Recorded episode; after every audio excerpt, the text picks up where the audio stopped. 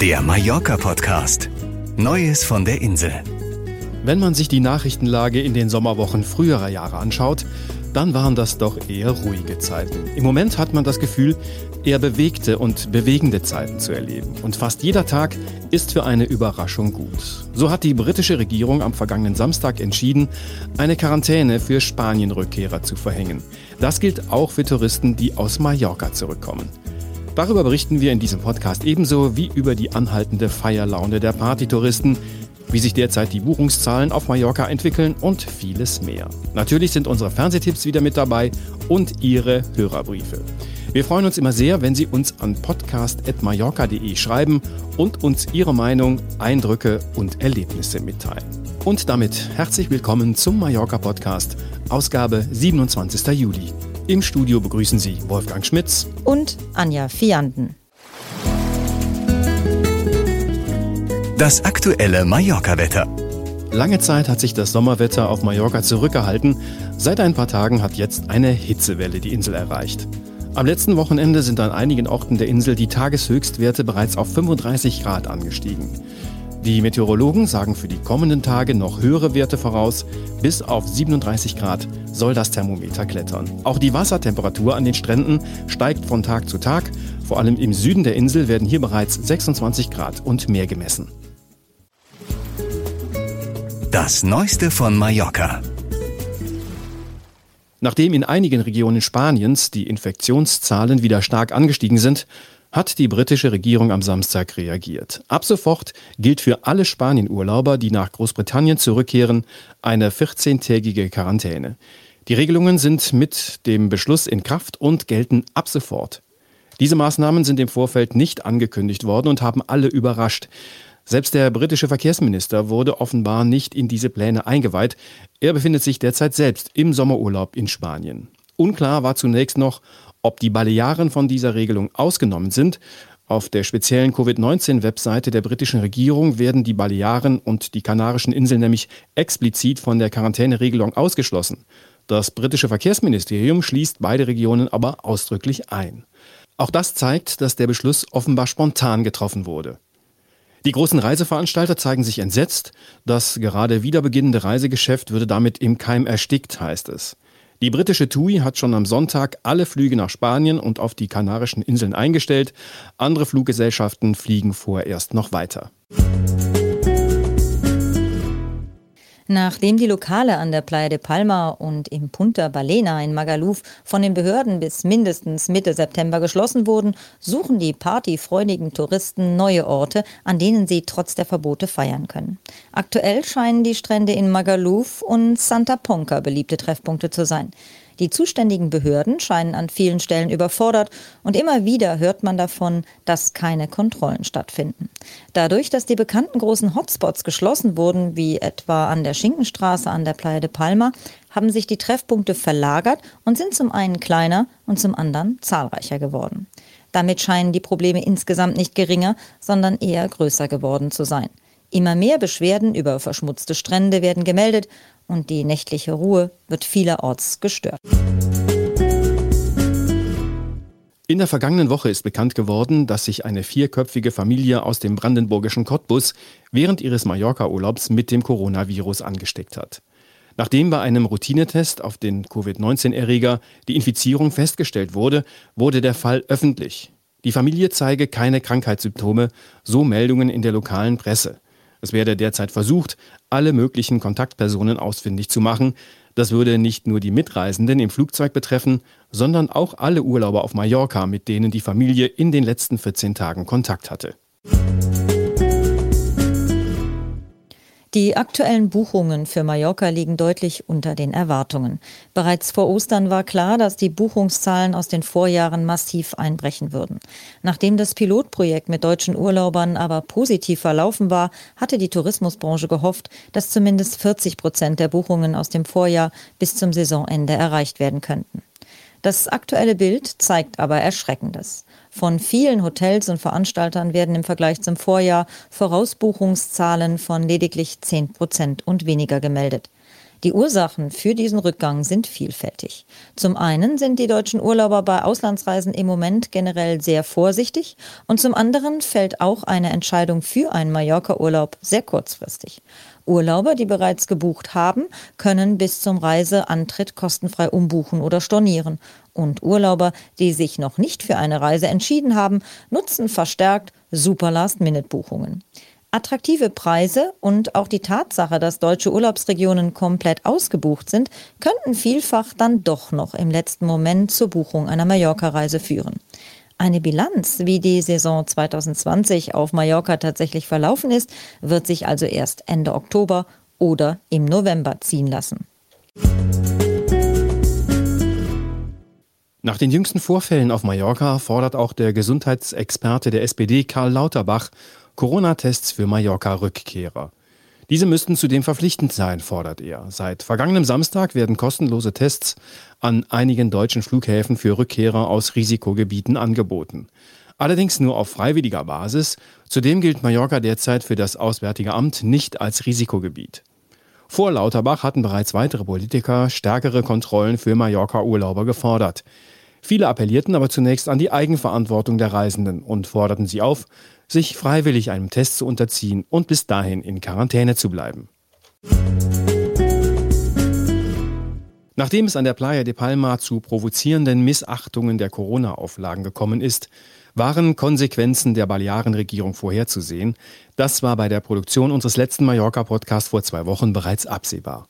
Marco Bonkowski. Schon im letzten Mallorca-Podcast wurde deutlich, dass es nur eine Frage der Zeit sein würde, bis Strafen erlassen werden. Diese kamen dann aber nicht nur schneller als gedacht, sondern waren auch härter als befürchtet.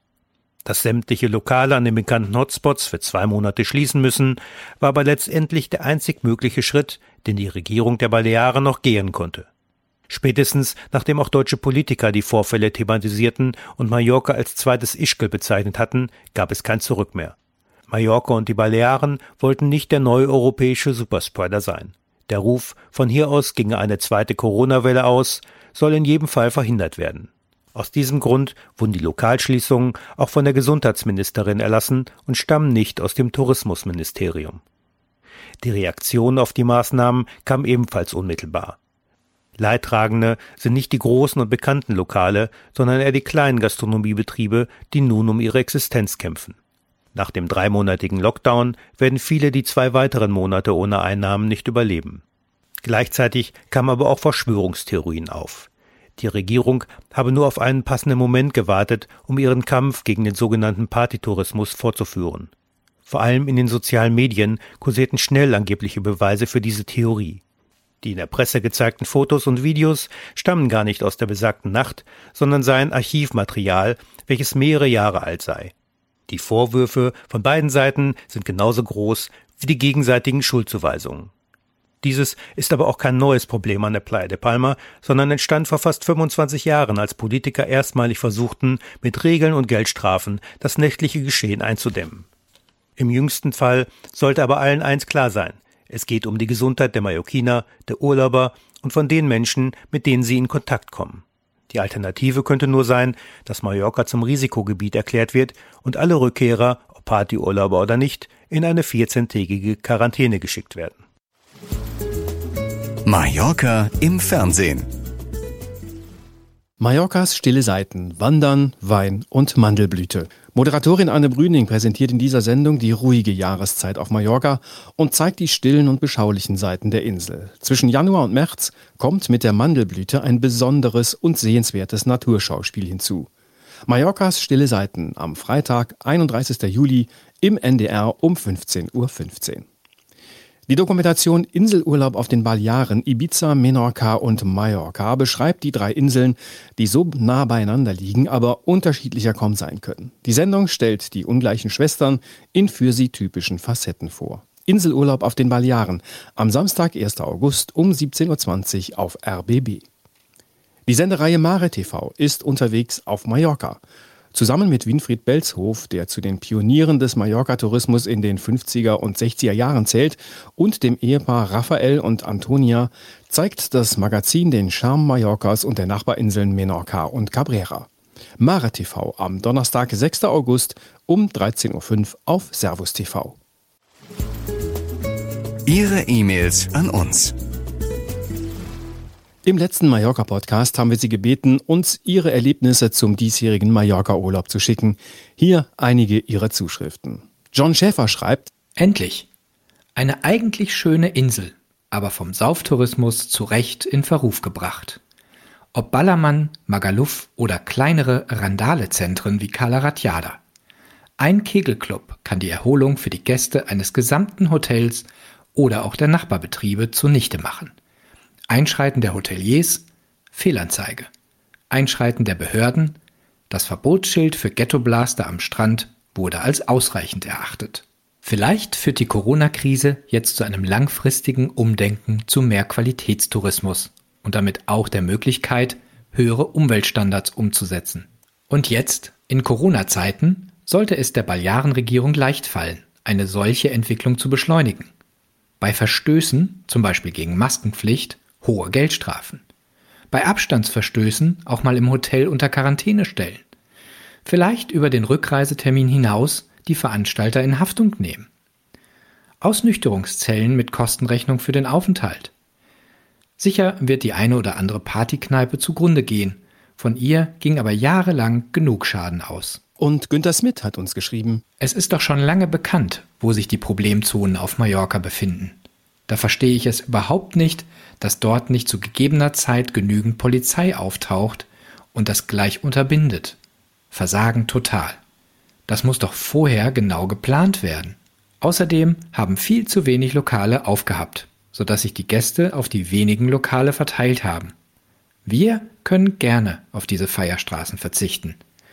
Dass Masken getragen werden müssen, ist vollkommen richtig. Das muss ich in Deutschland auch. Da ist auch nichts dagegen zu sagen.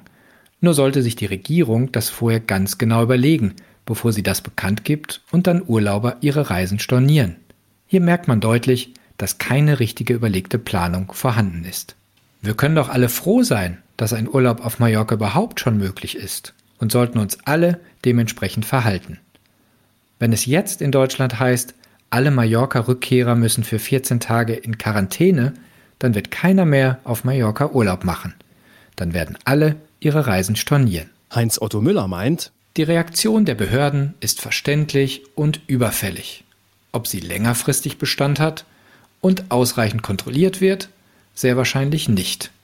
Konsequenz ist hier ein Fremdwort. Jedenfalls leiden jetzt Mallorquiner, Residenten und Urlauber wieder einmal unter den Folgen der unseligen Allianz von Kneipenbetreibern und Sauftouristen. Und Georg Wenner schreibt, Ich muss dazu sagen, die Bilder, die in der Presse gezeigt wurden, sind Archivmaterial, also Fake. Ein Bekannter war zum Zeitpunkt an der Bierstraße und es war nichts los. Keine Partys, kein Besäufnis.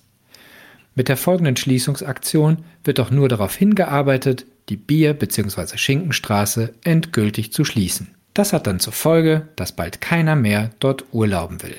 Da haben die Mallorquiner das immerwährende Gesetz von Ursache und Wirkung nicht begriffen. Auch diesmal wieder herzlichen Dank für Ihre Zuschriften. Wenn Sie uns schreiben möchten, dann immer gerne an podcast.mallorca.de. Und wenn Ihnen unser Podcast gefällt, gerne weitersagen und abonnieren, dann verpassen Sie keine Folge. Das war der Mallorca Podcast, Ausgabe 27. Juli 2020. Redaktion Marco Bonkowski und Björn Kaspring. Ich bin Wolfgang Schmitz. Hasta luego. Wenn Sie mehr wissen wollen, finden Sie uns im Internet unter mallorca.de.